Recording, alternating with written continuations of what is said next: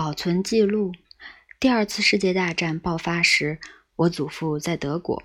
我小时候最爱听他讲当时的经历，但如今他已不在人世，只剩下一些手稿和文件能诉说往事了。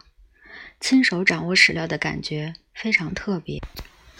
例如，我手上这封祖父写给英国内政部的信，他担心德国入侵，因此写信，希望能让我父亲尽快离开比利时。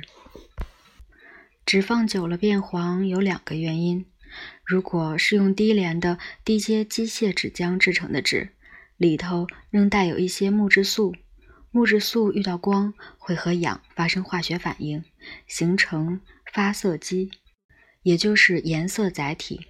只要浓度增加，就会让纸发黄。这种纸通常用来制造廉价的抛弃式纸制品。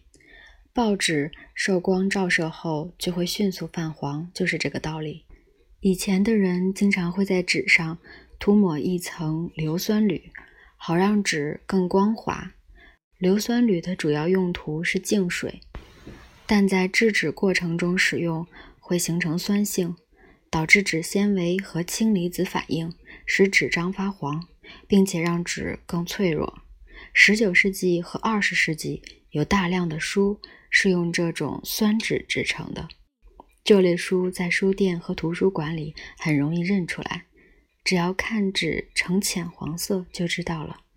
其实，连无酸纸也会老化泛黄，只是速度较慢罢了。纸的老化还会生成数种容易挥发的有机因子，让古书和旧纸发出味道。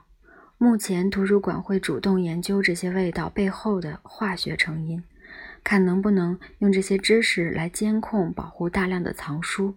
但书的味道代表朽坏，许多人却觉得这味道相当好闻。纸会泛黄和分解，很令人困扰。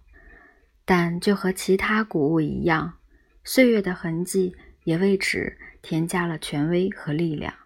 旧纸张的味道、色泽与触感，让人一下子就能回到往昔，于是也成为通向过去世界的大道。